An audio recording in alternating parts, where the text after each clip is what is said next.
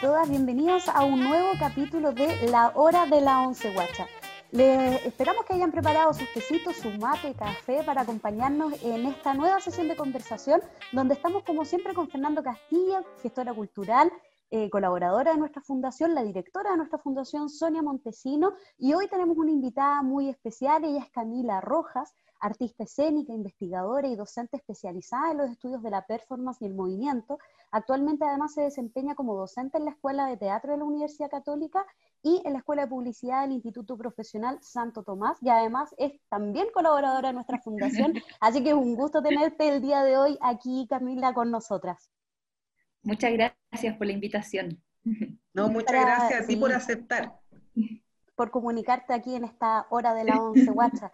Mira, para empezar la conversación, simplemente queríamos mostrar uno de tus trabajos para que podamos empezar a conversar y para que además la gente que nos está mirando pueda conocer un poquito del trabajo que tú realizas.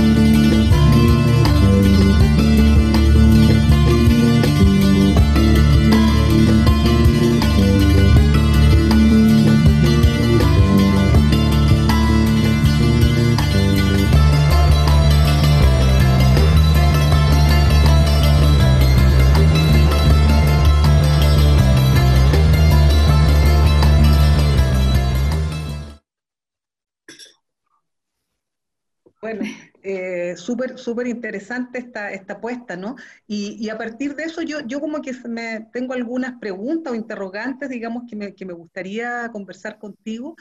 Bueno, uno tiene que ver con esta, con esta idea de género y movimiento, ¿no? Hay todo un debate feminista, ¿no? Respecto a esto, y tú en las artes escénicas y el trabajo que haces, al parecer has, has puesto mucho de esto. Eso, eso por un lado. Y por otro lado, una cuestión que llama la atención como todo este uso de tecnologías, ¿no? Que hay por lo menos en Ecosofía. Sé que en las otras cosas que has hecho tal vez no tanto, pero aquí está eso. Y también nuevamente el vínculo entre las mujeres y las tecnologías, porque normalmente ya hay como un lugar común, bueno, incluso estadísticas, ya también que lo muestran que la relación de las mujeres con, las tecnologías no es, digamos, eh, demasiado grande ni, ni, positiva. Entonces, eso me gustaría. Y, y por otro lado, también ligar esto con, con, tu trabajo como docente? O sea, ¿cómo, cómo, cómo se pueden, cómo, cómo, tú, digamos, trabajas también con tus alumnos o alumnas, digamos, con, con estas nociones o ideas que yo te, te estoy planteando? Bueno, eh, bueno, gracias por las preguntas, súper interesantes y complejas. Eh, bueno, primero quizás contarles que cuando yo entré a estudiar teatro, entré en el 2005, eh, el primer año me acuerdo que me di cuenta, es que no quiero ser actriz. O sea, el trabajo para mí no estaba relacionado con la construcción de personajes, de contar una historia, sino que inmediatamente lo que me llamó la atención era el trabajo con el cuerpo. Y me acuerdo que fui a ver una obra, eh, yo era que estaba como en primer año de la escuela, un segundo, y la obra se llamaba El cuarto de Isabela. Era una obra de una compañía belga que vino para Santiago Mil, y fue una obra que a mí me cambió el paradigma de lo que entendía por teatro, porque era una obra que ponía justamente en el centro lo que ocurría con el cuerpo. Eh, y para mí cuando lo vi fue como, este es el tipo de teatro que quiero hacer. O sea, aquí está un vínculo con la relación entre el movimiento, entre el cuerpo, pero también eh, no en el cuerpo como la danza, en el sentido de que comúnmente se entiende como estos cuerpos estilizados, ¿cierto? Así como súper disciplinados, Aquí era, o sea, había cuerpos de edades, cuerpos grandes, cuerpos pequeños, había una cosa como muy compleja y que ahí uno podía entender que el cuerpo es un signo y que ese signo no, no, no te puede separar de ese cuerpo, de lo que significa. Em, y en ese sentido, creo que el trabajo con el género viene desde esa perspectiva. No es algo que yo he trabajado en términos de la temática, en el sentido de abordarlo como, bueno, voy a trabajar el género como un tema para desarrollar una obra, sino que más bien aparece en el sentido de que está el cuerpo y que no se puede desprender de ese género, ni de ese signo que está manifestándose ahí.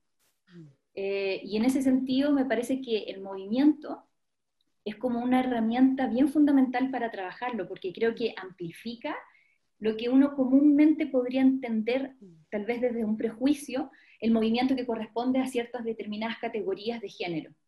Eh, entonces, por ejemplo, en esta obra de circo que veíamos recién, eh, claro, la técnica que están trabajando ahí es mano a mano, y usualmente en el fondo se entiende, bueno, el hombre tiene que levantar a la mujer, y hay como un cuerpo fuerte que está ahí, eh, y para mí, por ejemplo, ahí era algo súper importante trabajar, bueno, cómo podemos revertir en ciertos momentos esta situación. Evidentemente hay una condición física que no, no, la voy a poner a ella que es chiquitita, flaquita, abajo, levantando. Pero en qué medida sí se podrían revertir eso. Entonces, eh, me pasaba que en esta exploración, eh, por ejemplo, como de plantas o de animales, se empezaba yo creo que a, difundir un poco em, esa sensación de como tan dividida entre el cuerpo masculino y el cuerpo eh, femenino. Em, sí, creo que ahí hay como un, hay un material en el movimiento donde eso se puede como disolver y que es súper necesario también trabajarlo desde ahí. Sí. Em, también pienso que en, relación a las tecnologías, eh, creo que ahí hay un, hay un tema así que estamos como al debe, las mujeres. Se habla, ¿cierto?, de la brecha digital, de género, es un tema y que está como bien asociado a las tecnologías desde un punto de vista eh, científico, ¿cierto? Porque las mujeres están eh, no, tan, no tan adentro ahí, pero también se ha visto en las artes, eh, creo que ahora eso se está revirtiendo. Y, pero también creo que más que que no sea así, creo que tiene que ver con la invisibilización del trabajo de las mujeres que han, que han pertenecido y que han aportado en esos ámbitos, porque han habido mujeres, no sé, pues me imagino como pienso en la la Ada Lovelace, no sé si han escuchado hablar de ella, mm. que fue la primera programadora. Ah, ya. Sí, la primera programadora que fue una mujer, ella sentó las bases de la programación que se usa ahora, de hecho hay un código que se llama Ada, gracias a ella, o una actriz, por ejemplo, que, estuvo en Hollywood y que siempre se le habló ella como, bueno, la actriz, la actriz, y ella fue la matemática que en el fondo impulsó, no sé, pues el Wi-Fi o el Bluetooth, o sea, sentó esas bases, pero creo que ha habido como una invisibilización histórica de, todos, de todos los ámbitos, pero creo que la tecnología no se escapa tampoco de eso. Sí, sí, sí, sí. Eh, no tienes razón.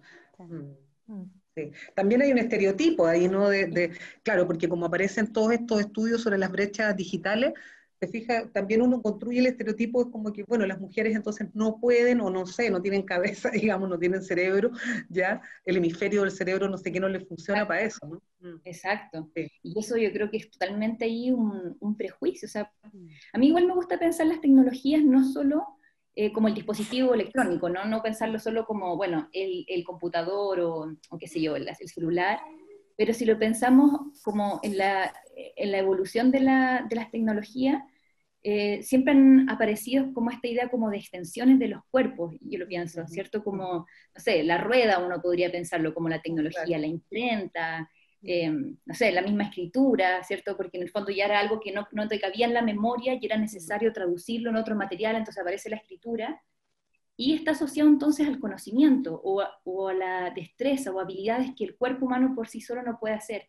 E históricamente ese conocimiento, y eso siempre ha estado como delegado en los hombres, como quienes tenían el acceso a la escritura, el acceso al conocimiento.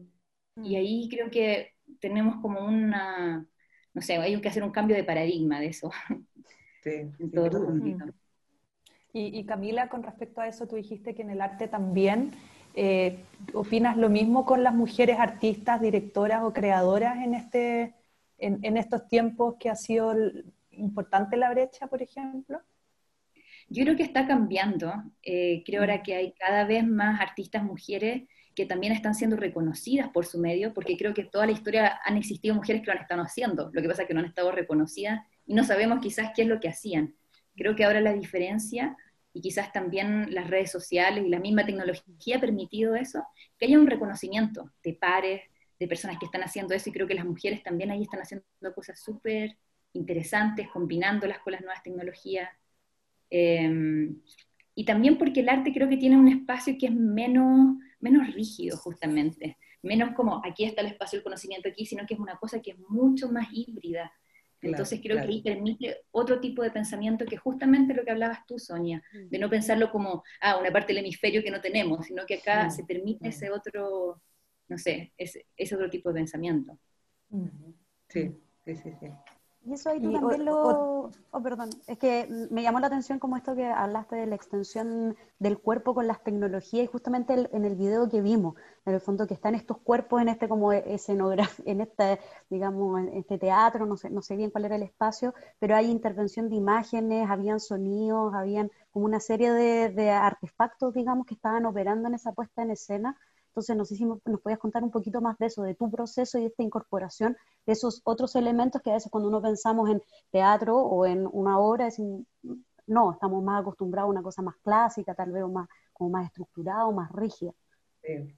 Yo creo que aquí en esta obra en particular había una búsqueda por encontrar de qué manera estos cuerpos que están en vivo, que son orgánicos, se pueden relacionar con esas proyecciones y con todo ese otro lenguaje eh, que podíamos llamar virtual de alguna manera. Eh, y entonces teníamos por un lado el trabajo del mapping, eh, que eran dos pantallas que estaban así en el fondo, como diagonal, y el mapping lo que permitía era generar perspectivas con ese, con ese espacio que era fijo, pero al verlo se podía modificar, entonces a momentos tenía profundidad, se veía el mar y uno podía imaginarse que iba hacia atrás. Em, eso por un lado como en términos visuales mm. y en términos sonoros trabajábamos con unos sensores, que mm. originalmente son unos sensores que usan los guitarristas, son unos anillos, y que mm. al mover los dedos cuando tocan empiezan a cambiar parámetros del sonido. Entonces, acá lo que ocurría era que ellos usaban, cuando se movían, usaban este anillo, lo tenían en el pecho, en el esternón, entonces cuando movían y cambiaban los planos del movimiento, cambiaban parámetros del sonido. Mm, Entonces, eh, creo que ahí eh, había un intento y un trabajo por tratar de hacer una relación muy clara entre el movimiento, el sonido y la imagen, mm. y cómo eso podía armar un imaginario. Mm. Ahora sí creo que, eh, poniéndome crítica también con ese trabajo, pienso que la tecnología también tiene ese problema de que puede quedar como el telón de fondo, y yo creo que ahí también es, algo que, necesito, por ejemplo, explorar mucho más y trabajar, porque em, un poco podría uno pensarlo como el teatro antiguo, ¿cierto? Que tenían el telón de Te puede quedar como los decorados pintados. Claro. Exacto, exacto. Claro. Mm. Y entonces creo que la diferencia es cuando el cuerpo hace sentido por sí solo o cuando cobra otro sentido cuando está con esa imagen. Mm. Y yo creo que aquí en algunas escenas creo que eso sí se lograba, que era, por ejemplo, tal vez tú no entendías estos cuerpos que estaban así, pero tal vez al ver atrás, veo naturaleza, ah, mira, me imagino una raíz, me imagino una planta, y empieza a cobrar una nueva relectura del cuerpo en movimiento. Y creo que por ahí hay, hay ciertas pistas ¿no? de, de, investigación. Sí. Poco relacionado con la dramaturgia del movimiento y todo lo que tiene que ver con la, con la existencia de la dramaturgia, no solamente escénica, sino que también corporal, visual, eh, bueno, todo un, mundo a explorar los que somos teatreros. Eh, y te, quería preguntar otra cosa, Camila, eh, porque tus trabajos, si bien la mayoría están relacionados con, la tecnología, con el uso de, implementos o, sutilezas que son distintas en cada una de, las, cosas que hemos visto tuyas, en uno, uno, de tus trabajos más recientes, que fue un, formato de residencias artísticas que me pareció súper interesante porque también son residencias que no solamente se hacen en Chile con público chileno o público que vive en Chile, sino que también fuera, eh, que se llama Coinspirantes. Ese trabajo, ¿nos podrías contar un poco también de qué se trata? Porque es una exploración también del cuerpo, del cuerpo humano en su cotidianidad, de personas que no son eh, actores, actores actrices, etcétera, y que son, eh, eh, son utilizados eh, de maneras cotidianas y cosas muy cotidianas, pero de maneras distintas. Y también saber si se pudo hacer el proyecto o no este año, porque con todo lo que hemos visto que ha pasado, iban a ser, para los que nos están escuchando, iban a ser un el proyecto se hizo en Barcelona, en el Grané, que es un gran espacio de residencias catalán, y en Santiago se iba a hacer en el Centro Nave, que es un espacio de residencias artísticas también, y se iba a mostrar ahí. Entonces, eh, que nos cuentes un poquito por esa exploración por el otro lado. Eh, bueno, ese proyecto eh, se llama Coinspirantes, que es un colectivo artístico que codirijo con una bailarina que se llama Loreto Caviedes. Em, y con ella venimos trabajando juntas desde el 2017. Y bueno, tenemos dos obras, eh, pero son, nuestros procesos son largos, son así como de dos años, de tres años, va mutando entre la investigación escrita, como de documentación, después como cosas más eh, escénicas y no sé. Pero creo que siempre el foco tiene que ver con el cuerpo que está en el centro y es el soporte de la, de la construcción. Y esa obra que tú mencionas es una investigación que empezamos el año 2018 y que todo partió por una frase, eh, que es de, de, hecho de una feminista y una anarquista que se llama Emma Goldman, y la frase es, si no puedo bailarlo, no me interesa tu revolución. Entonces, yo tenía, tengo un cuadro con esa, con esa frase y yo siempre veía esta frase y decía, oh, quiero, algún día quiero hacer una obra con esta frase, está como, como que me hablaba la frase. Estaba ahí, estaba ahí. estaba ahí, estaba ahí. Y cuando terminamos el primer proyecto con la Loreto, que era Zenith, dijimos, bueno, ¿qué hacemos? ¿Qué hacemos? Y entonces estaba esta frase y dijimos, partamos por ahí. Inmediatamente a lo, que, a lo que nos motivó la frase es como, bueno, que hay, un, hay una cosa que está en contradicción, que es la idea de baile y la idea de revolución. ¿Cómo nos imaginamos esto en una puesta en escena? Inmediatamente se nos vino la idea de que tenía que ser algo participativo, mm. porque está la idea del baile, pero no el baile como una idea de la danza, ¿cierto?, de las bellas artes, sino el baile más cotidiano, más común, que es más transversal, que es un espacio de goce, un espacio de comunidad, colectivo. Y la idea de revolución también tiene algo de eso, o sea, la revolución ocurre en comunidad, ocurre en mm. conjunto, no es una persona sola que puede hacer la revolución, o sea, necesita una comunidad. Colectivo, claro. Exacto. Eh, y entonces de ahí empezó esa idea. Y, mm, y, lo que empezamos a hacer fue, empezamos a trabajar con un fondar de investigación, más que de puesta en escena. Mm. Y lo que ahí queríamos investigar era, bueno, cuáles son las estrategias para hacer una obra participativa en danza. Eh, y eso para nosotras fue bien un tremendo desafío en realidad, porque cómo hacer algo que sea participativo sin que sea dirigido y sin que sea paternalista. Yo como audiencia me cargan las obras participativas, o sea, una obra participativa. A veces son un poco incómodas, que decirlo. No, claro. O sea, una sensación de quedarte expuesta, de estar ahí, como que me van a decir qué hacer, y, acá ¿cómo hacemos lo contrario? Eh, y entonces, entonces la pregunta es como, bueno, pero ¿por qué te interesa lo participativo si te carga? Y, creo que hay un valor ahí, hay un valor en poner el foco en la audiencia, en que, en que las personas puedan acceder a una experiencia corporal, de cambiar la percepción del propio cuerpo o de una obra solo porque me estoy moviendo. Eh, y entonces ahí empezamos a investigar y ahí nos encontramos como con tres tipos de estrategias, que, que creo que la más central tiene que ver con estos objetos, que nosotros le llamamos los objetos cinéticos, que finalmente eran objetos que se podían usar de forma colectiva y que inevitablemente al usarlo cambiaba tu percepción del cuerpo, porque por ejemplo uno era una, unos trajes que tenían velcro, mm. entonces ya usar un traje con el velcro inmediatamente te da una sensación de rigidez, de algo raro. Incomodidad. Incomodidad, claro. Pero además te permitía conectar con otros cuerpos que tenían el velcro, entonces te quedabas pegado con otros cuerpos y se empezaban a armar como unos bloques de, de cuerpos pegados Mm. Eh, y entonces ahí había una sensación de, de, poder generar ese como cuerpo colectivo. Mm. Eh, y nada, bueno, estuvimos ahí en residencia en, en, nave y íbamos a mostrar la obra, ya estábamos ahí como, bueno, más que la obra, una especie de work in progress, digamos, de esta investigación, y ahí vino el estallido social. ya te llegamos. y eso fue todo. y después la pandemia y sube y sigue. Exacto.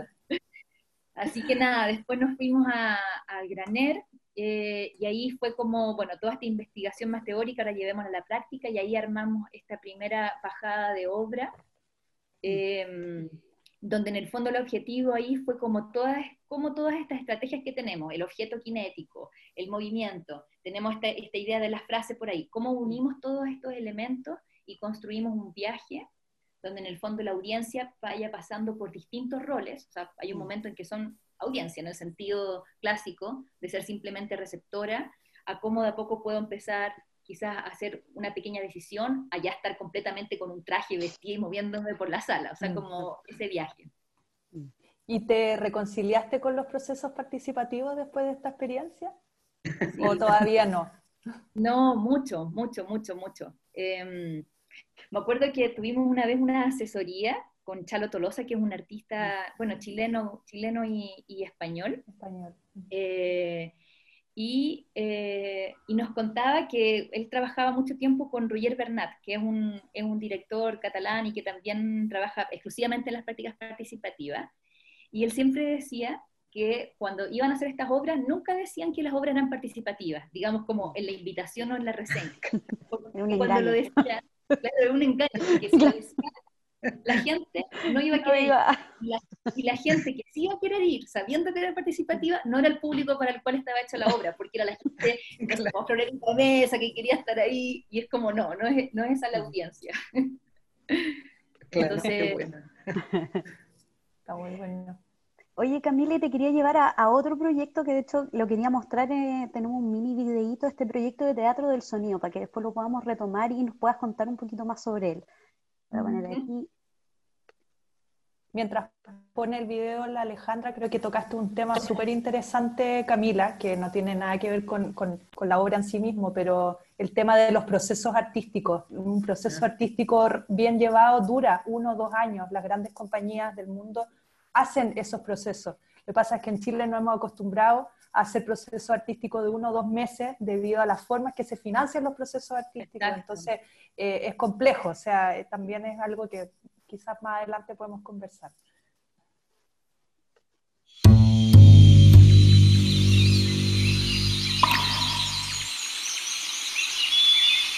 Estamos haciéndole eh, anuncio a ninguna institución en particular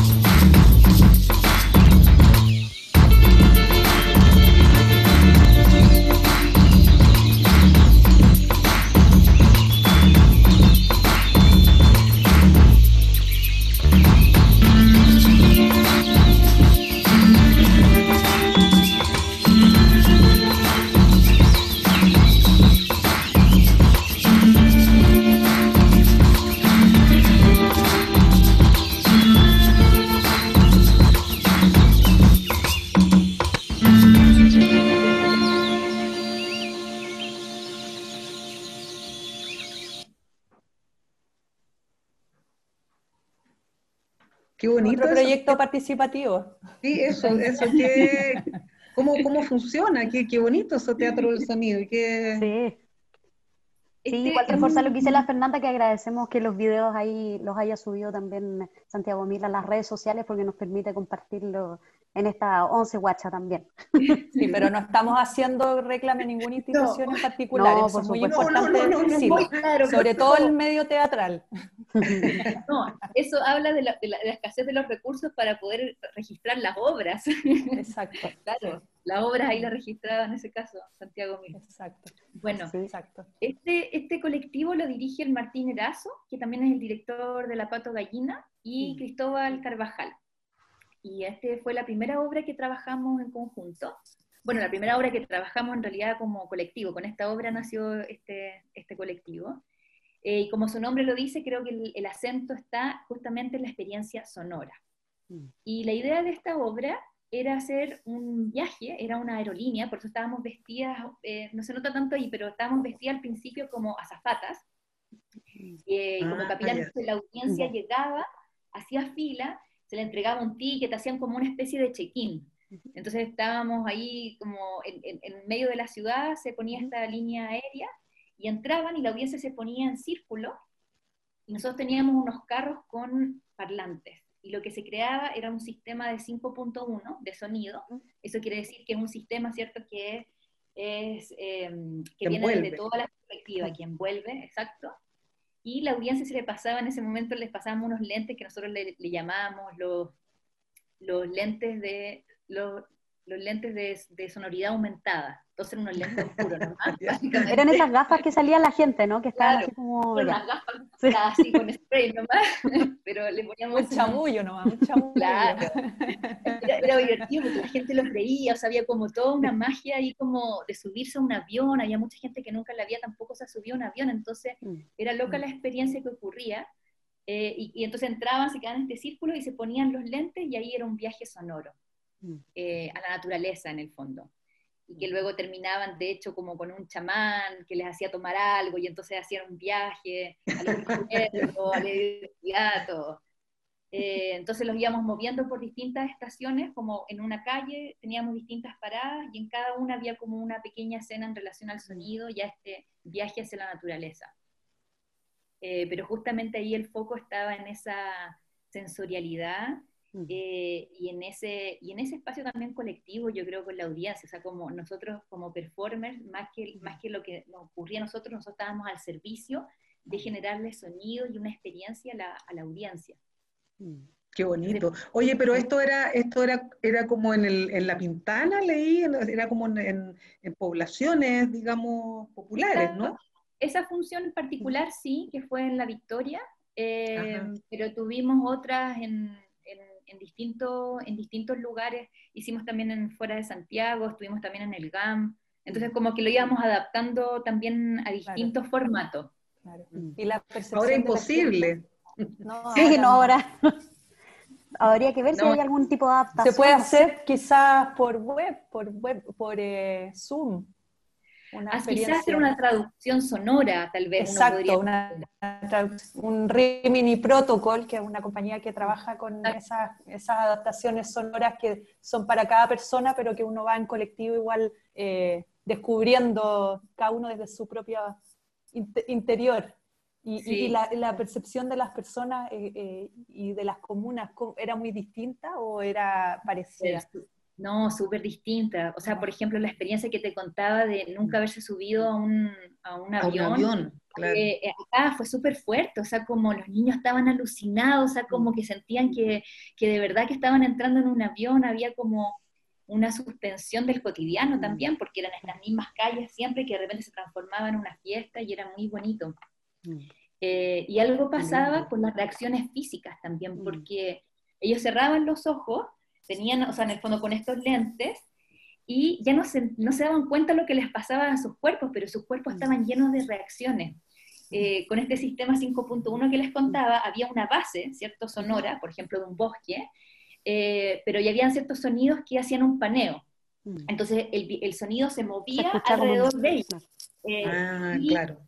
Y sobre eso hacíamos sonidos en vivo con unos parlantitos chiquititos y ponte tú, no sé, pues hacíamos unos, unos, bichos que lo hacíamos con unas tijeras mm. porque era, sonaba como bicho, entonces nos acercábamos a la audiencia con estas tijeras y la gente estaba así como, como, como si fueran bichos, ¿no? Entonces era, súper interesante lo que pasaba como a nivel corporal y, y a nivel también de, la, del mismo colectivo que estaba ahí.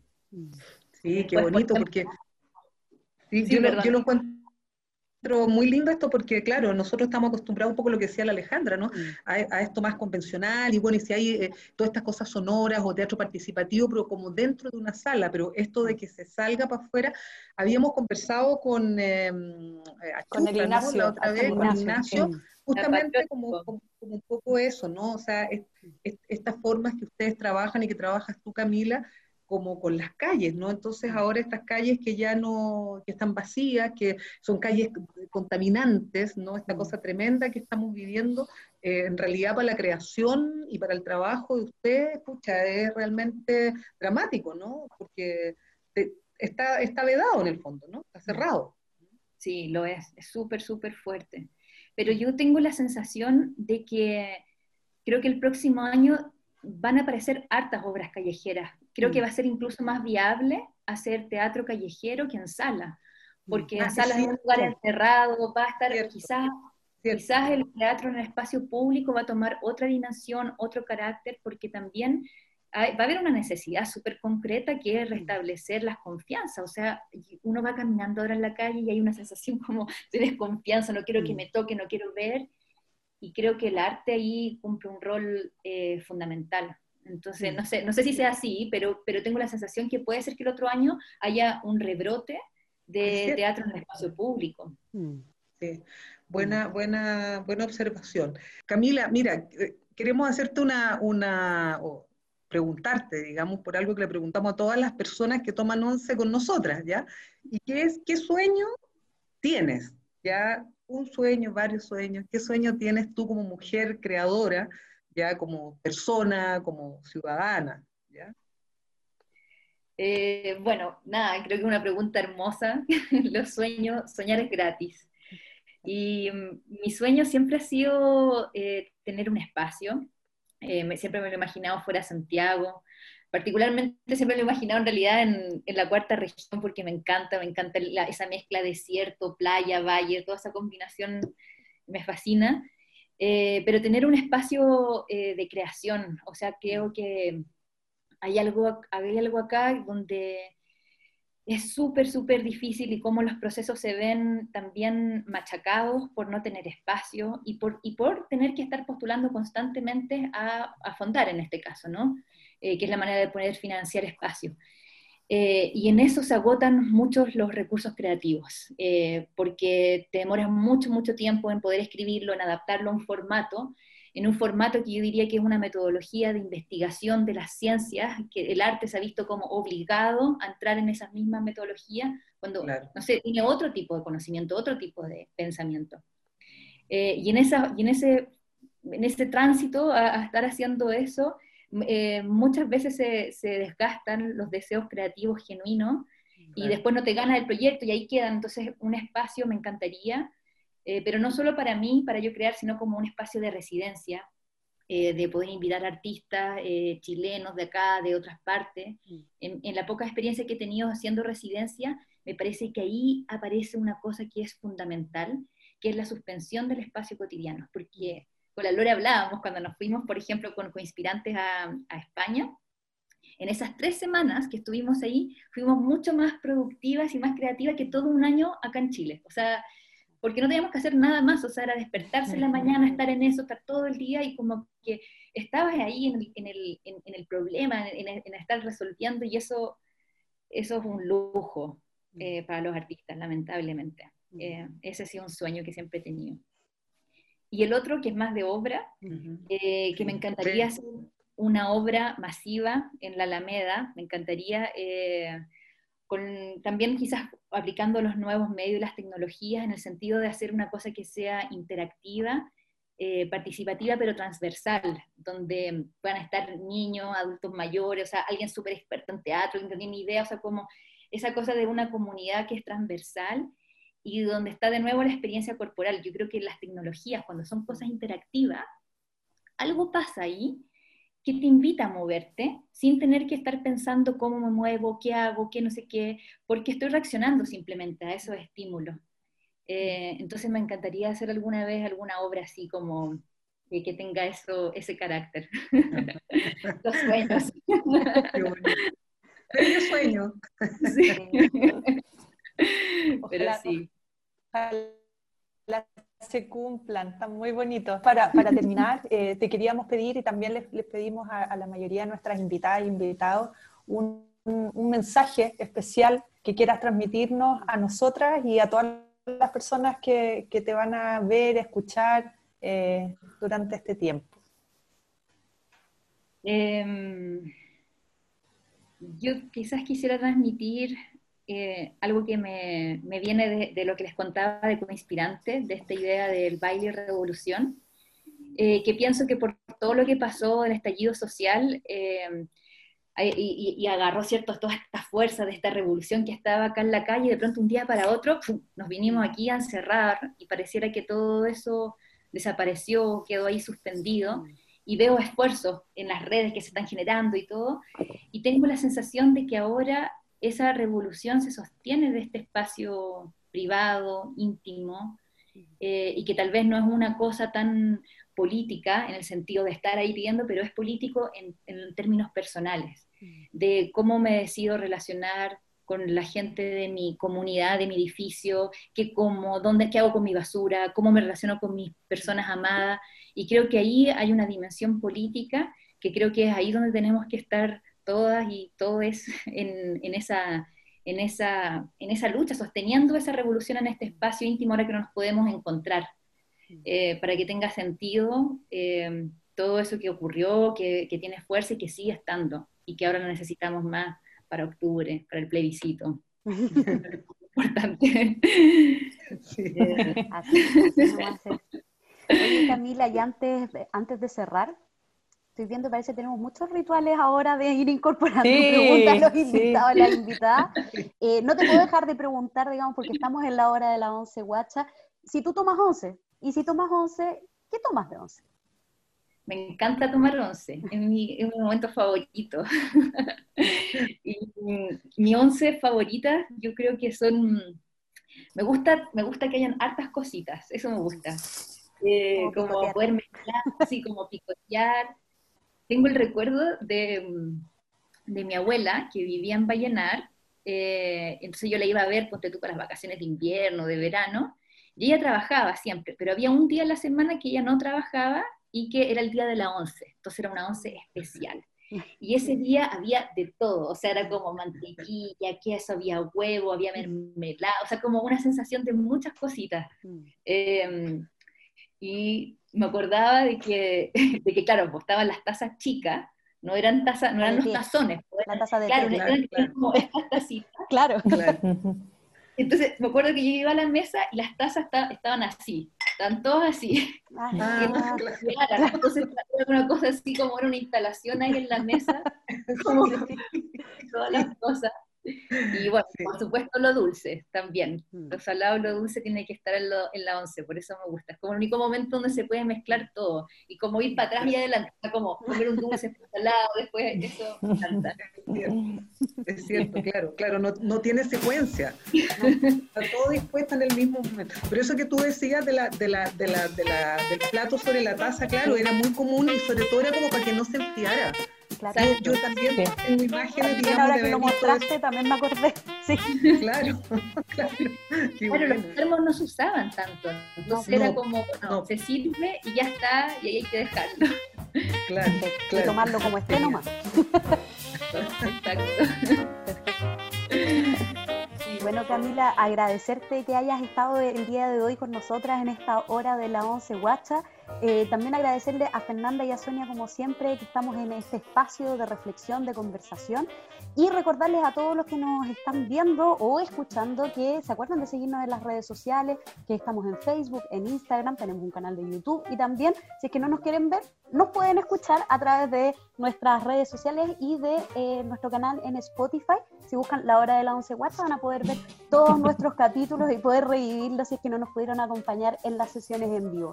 Así que agradecerte Camila, muchas gracias y recordarles también, antes que se me olvide, que pueden dejar sus comentarios al costado del video y también se los vamos a ir contestando y Camila también si es que tienen ahí alguna inquietud también les podrá ir escribiendo eh, para contestarles. Así que agradecerles a todas y todas y muchas gracias y nos vemos en una próxima sesión de La Hora de la Once Guacha. Gracias Camila. Muchas gracias. Y que sigas creando en pos de tus sueños. Chao Alejandra, chao Sonia. Exacto. que tus sueños se realidad el próximo año cuando tengamos una nueva constitución. Eso. Muchas gracias a ustedes chiquillas por la invitación. Saludos a la gracias.